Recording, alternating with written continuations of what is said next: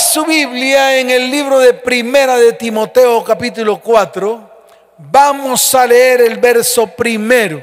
Libro de Primera de Timoteo capítulo 4, el verso primero dice de la siguiente manera. Pero el Espíritu dice claramente, escuche, en los postreros tiempos algunos apostatarán de la fe, escuchando a espíritus engañadores y a doctrinas de demonios. Amén y amén. Escuche esto, porque Dios va a hablar claro. Y es necesario que la iglesia se ponga firme. La iglesia tiene que dejar de ser apóstata. Tiene que convertirse en una iglesia creyente, con fe, creyendo en lo que está escrito en, en, su palabra. Estos son los últimos tiempos. Estamos llegando prácticamente que al fin de la gracia, así como ocurrió en los tiempos de Noé. Y yo le quiero decir algo más. Dios mismo cerró la puerta del arca para que nadie más entrara en ella. Está escrito en el libro de Génesis capítulo 7, verso 16. Yo pensé que esta palabra no existía que simplemente se decía por hacerle alguna añadidura o algún comentario a la palabra. Pero no, aquí está escrita en el verso 16 del capítulo 7 que dice lo siguiente, y los que vinieron, macho y hembra de toda carne vinieron, como les había mandado Dios. Y mire lo que dice allí, a mí me asombró, y Jehová cerró la puerta, él mismo cerró la puerta. Y esto me impactó muchísimo porque nunca pensé que esta palabra existiera y está escrita en la palabra. Por eso yo les quiero decir, iglesia, en este tiempo la iglesia está enfrentando uno de los más grandes problemas de la historia, no solamente a nivel espiritual, sino también a nivel del conocimiento verdadero de Dios. Y esto que está enfrentando la iglesia se llama apostasía. Hay un grave problema que necesita ser extirpado sacado, arrancado dentro del seno del mismo cuerpo de Cristo. Y precisamente es la falta de fe. A esto se le llama apostasía. Jesús lo dijo de muchas maneras. Lo dijo en el libro de Lucas, capítulo 11, verso 23. Allí lo declaró y yo se lo voy a leer. Dice, el que no es conmigo, contra mí es. Y el que conmigo no recoge, desparrama. ¿Eso qué quiere decir? Que Él no quiere creyentes a medias. Él no quiere simpatizantes. Él quiere personas que se pongan firmes delante de Él para que tomen decisiones correctas. Por eso Él lo dijo. El que no es conmigo contra mí es. Y el que conmigo no recoge desparrama. Así de sencillo, no hay términos medios. A mí me asombra el Señor. El Señor nunca usó términos medios. No dijo a medias. Vamos a ver, por ahí, medio medio, tibiecito. No. O es frío o es caliente. No le gusta a los tibios. Y esto a la iglesia le tiene que quedar muy claro. Lo segundo está en el libro de Juan, capítulo 6, verso 66. También esta palabra me asombró. Libro de Juan, capítulo 6, verso 66 dice, desde entonces muchos de sus discípulos volvieron atrás y ya no andaban con él. Muchos, muchos se echaron para atrás. No pudieron permanecer, apostataron de la fe, dejaron de creer porque prácticamente se salieron de debajo de su autoridad, es porque precisamente apostataron de la fe. Y así, así, así estamos hoy. Apostasía significa rebelarse, ir en contra de, así de sencillo. Dios precisamente, escuche pueblo, lo ha elegido a usted y a mí, a su pueblo, y nos ha redimido, no por ser santos, no, no somos santos, estamos en el proceso, sino para ser santos. Es decir, él de una u otra manera anhela que tú y yo seamos transformados, seamos cambiados, seamos mudados. Y como Él lo dice, un abrir y cerrar de ojos, lo único que nosotros necesitamos es ponernos firmes y permitir que Dios lo haga. Nosotros no queremos hacer lo que los demás han hecho, construir una religión basada en conceptos de hombres. No queremos hacer lo que se nos da la gana. Lo que queremos hacer es tener como base la palabra de Dios. Así de sencillo. Queremos hacer de la iglesia un pueblo de Dios. Y a eso yo invito a la gente, a que formen parte de ese pueblo para Dios, regido por la palabra de Dios. Y de ahí yo quiero partir. ¿Por qué? Porque Dios toma muy en serio a su pueblo. Dios toma muy en serio la santidad de su pueblo. Y la santidad de su pueblo se basa en su santidad, porque Dios es un Dios santo. Sin embargo, la tendencia de la iglesia moderna es crear un Dios a su imagen o sea, a la imagen de la iglesia. Quieren crear a un Dios a la imagen de como son ellos, dándole los atributos que nos gusta. Dios muestra unos atributos en su palabra, pero nosotros queremos, escuche bien, ponerle, colocarle a Dios los atributos con respecto a lo que a nosotros nos gusta. Y eso es imposible. Nadie puede añadir, ni quitar, ni poner. Por eso ser cristiano debe implicar una gran responsabilidad. Y yo se lo digo a todos los varones y mujeres, ser revestido de las ropas sacerdotales y poder presentarse ante Dios en el tabernáculo no es cualquier cosa. Está escrito en el libro de Primera de Pedro, capítulo 2, verso 9. Vaya Primera de Pedro, utilice su, su Biblia, por lo menos hoy, utilice su Biblia en los tiempos de culto. Mire lo que dice Primera de Pedro, capítulo 2, verso 9. Dice la bendita palabra del Señor, para que usted entienda que Dios anhela un pueblo santo, mas vosotros sois linaje escogido, real sacerdocio, nación santa, pueblo adquirido por Dios para que anunciéis las virtudes de aquel que os llamó de las tinieblas a su luz admirable. Lo que el apóstol Pedro quiso decir aquí es que fuimos elegidos, fuimos adquiridos por Dios y fuimos adquiridos por Dios para anunciar sus virtudes a través de la obediencia. Mire, yo le voy a mostrar dos ejemplos rápidamente que están en la Biblia acerca de los apóstatas, para que usted lo vea. Fueron personas que hicieron lo contrario a lo que se les ordenó, hicieron lo que se les dio la gana, y esto trajo como consecuencia su apostasía. Y esto que hicieron trajo como consecuencia su muerte. Así de sencillo. Y de pronto usted dirá, pastor, muerte espiritual. No, su muerte. Murieron irremediablemente por lo que hicieron mal ante los ojos de Dios. Y se lo voy a mostrar en la palabra, porque es necesario que usted lo entienda. Yo lo único que les estoy diciendo a la gente es, sean obedientes a lo que está escrito. Sean obedientes. Y esa obediencia va a traer como resultado la bendición para sus vidas, la bendición para sus hogares y la bendición para sus familias. El primer ejemplo que le traigo fue el caso de Nadab y Abiú, que se tomaron la libertad de entrar en el tabernáculo cuando les dio la real gana, no cuando les había prescrito Dios, y ofrecieron fuego extraño, incienso extraño, fuego extraño en los incensarios que nunca les mandó. Eso está en el libro de Levítico, capítulo 10, verso primero. De pronto usted dirá, pastor, pero ¿por qué nos va a mandar al Antiguo Testamento? Porque ese fue uno de los más grandes ejemplos de lo que sucedió con dos varones, Nadab y Abiú, sacerdotes además. Pero a pesar de que eran sacerdotes, quisieron hacer lo que se les dio la gana en el momento que ellos quisieron. Dice la palabra, Nadab y Abiú, hijos de Aarón, tomaron cada uno su incensario y pusieron en ellos fuego, sobre el cual pusieron incienso y ofrecieron delante de Jehová fuego extraño que él nunca les mandó. Hicieron lo que se les dio la gana, en el momento que se les dio la gana. Ahora, yo se los voy a comparar con lo que está escrito en la palabra, en el libro de Éxodo capítulo 30, verso 9, para que usted lo vea, que cuando usted hace de la palabra lo que se le da la gana, sencillamente está diciendo que la palabra es mentirosa, que lo que está escrito en la palabra es una mentira y está convirtiendo a Dios en un mentiroso. Y yo le digo algo, eso es delicado delante de los ojos de Dios. En el libro de Éxodo capítulo 30, verso 9, dice la palabra del Señor. No ofrecéis sobre él incienso extraño, ni holocausto, ni ofrenda, ni tampoco derramaréis sobre él libación. Ahí está. No podemos ofrecer nada extraño delante de Dios. Por eso es necesario que nos limpiemos. Y además, ofrecer fuego extraño o incienso en los momentos en que no era necesario, pues obviamente, o que Dios no lo había mandado. ¿Para qué lo hago? ¿Para qué hago las cosas que a mí se me da la gana? Más que hacer las cosas que Dios te manda hacer. Así de fácil. Nadab y Abiú desobedecieron a Dios. Su pecado fue la presunción y la soberbia. El pecado de Nadab y Abiú que desobedecieron a, Dios fue el mismo que quienes pretenden montarse a una religión a su medida. No es que yo, yo hago esto así porque, porque sí porque Dios eh, admite todo. No, no podemos hacer una religión a nuestra medida, una religión en la cual los hombres mismos deciden qué clase de culto o servicio rinden al Señor. Y al final, este tipo de actos se convierten en, en anatema delante de Dios. Así de fácil. El segundo caso son los hijos de Eli, basado en el libro de Primera de Samuel, capítulo 2, desde el verso 2 en adelante. Libro de Primera de Samuel, capítulo 2, desde el verso 2 en adelante. Yo quiero que usted siga la lectura, porque es importante que usted que se tome un tiempo para leer la palabra, para discernirla, para que usted entienda lo que Dios quiere hablar, lo que Dios pretende hablar en este día. El pueblo de Israel, escuche bien, se estableció en Canaán después de varios años de conquistas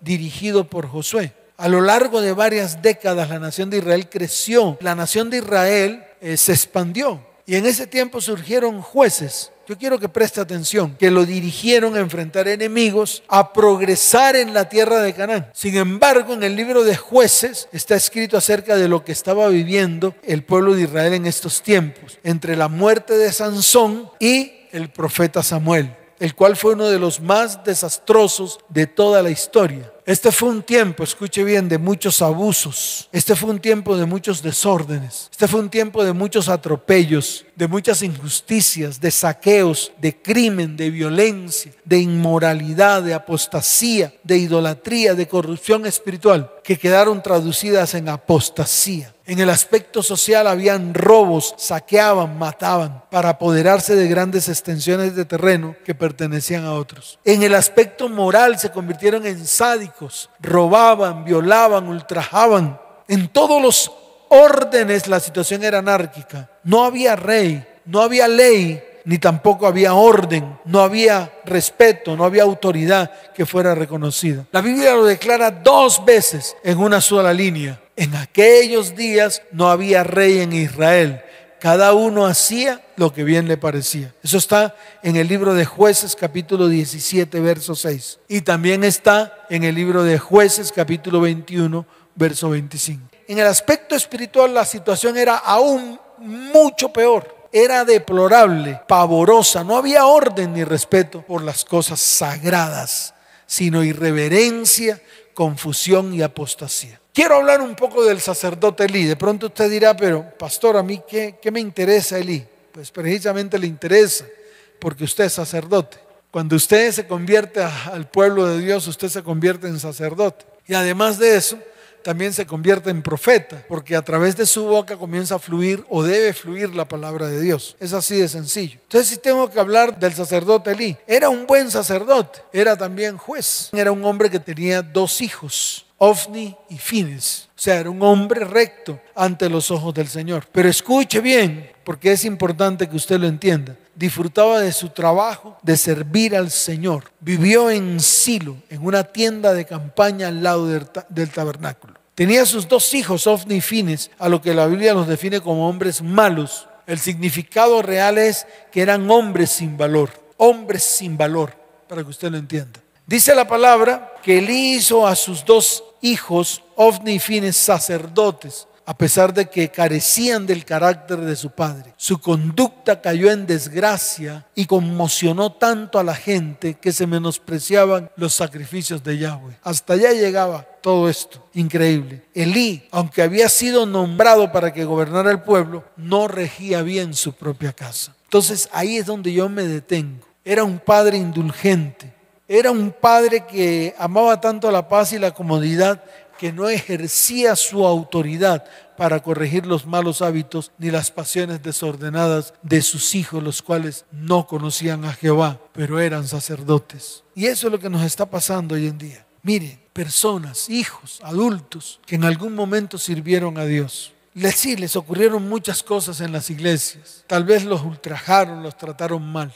Tal vez no los reconocieron nunca se fueron al mundo, apostataron de la fe, ya no creen. Eran esos sacerdotes que están aquí descritos como los hijos de Eli, Ofni y Fines. Así eran como ellos, que en algún momento comenzaron a hacer cosas extrañas delante de los ojos de Dios. El robo, la soberbia, la usurpación fue el resultado de este descuido por parte de Eli. Sus hijos eran hombres sin valor, impíos llegaron tan lejos que usurparon el lugar de Dios. Hubo fornicación, acoso sexual con mujeres que iban a orar. Había irrespeto hacia sus padres. Y no solamente como papá, sino también como sacerdote. La amonestación llegó demasiado tarde, ya que sus hijos estaban corrompidos en lo máximo. Y así están muchos de nuestros hijos, en esa condición deplorable. Apostataron de la fe, porque tal vez no lo reconocieron a usted como autoridad. ¿Por qué? Por sus comportamientos. Porque usted también en algún momento se desvió o fue apóstata de la fe.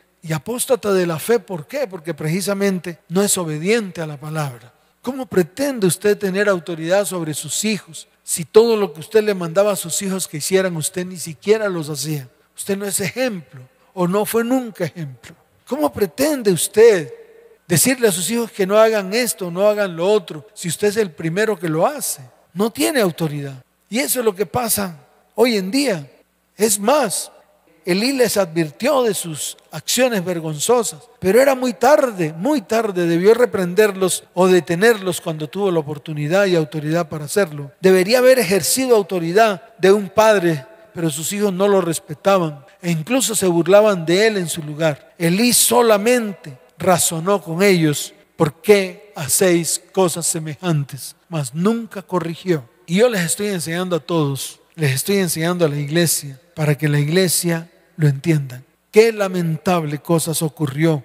Un anciano de 90 años, casi ciego, esperando escuchar el resultado de la dura batalla entre los israelitas y los filisteos. Cómo temblaba por su nación, sus hijos y el arca de Dios.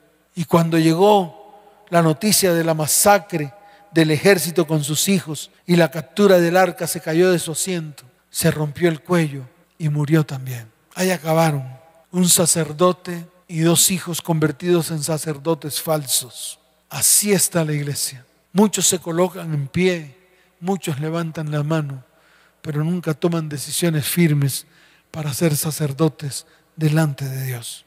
La palabra en el libro de Jeremías capítulo 2 verso 13 dice, porque dos males ha hecho mi pueblo, me dejaron a mí fuente de agua viva y cavaron para sí cisternas, cisternas rotas que no retienen agua. Pero en el libro de Zacarías capítulo primero, verso 3, la palabra dice, así ha dicho Jehová de los ejércitos, volveos a mí, dice Jehová de los ejércitos, y yo me volveré a vosotros, ha dicho Jehová de los ejércitos. Volvámonos en amistad con Dios. Yo quiero que tú allí te coloques en pie, levantes tus manos al cielo y le pidas perdón al Señor.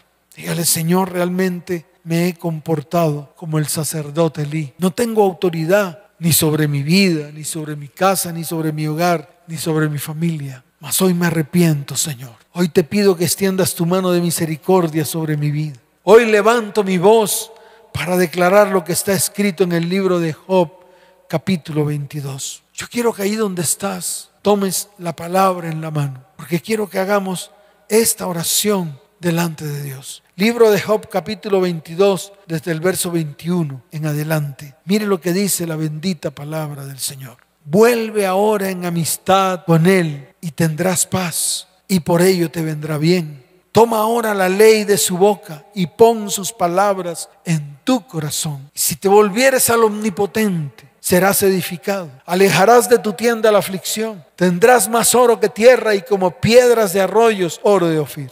El Todopoderoso será tu defensa y tendrás plata en abundancia, porque entonces te deleitarás en el Omnipotente y alzarás a Dios tu rostro. Orarás a Él y Él te oirá y tú pagarás tus votos. Y mire lo que dice aquí, determinarás asimismo una cosa y te será firme y sobre tus caminos resplandecerá luz. Cierra tus ojos, levanta tus manos y dile, Señor, hoy me vuelvo en amistad contigo.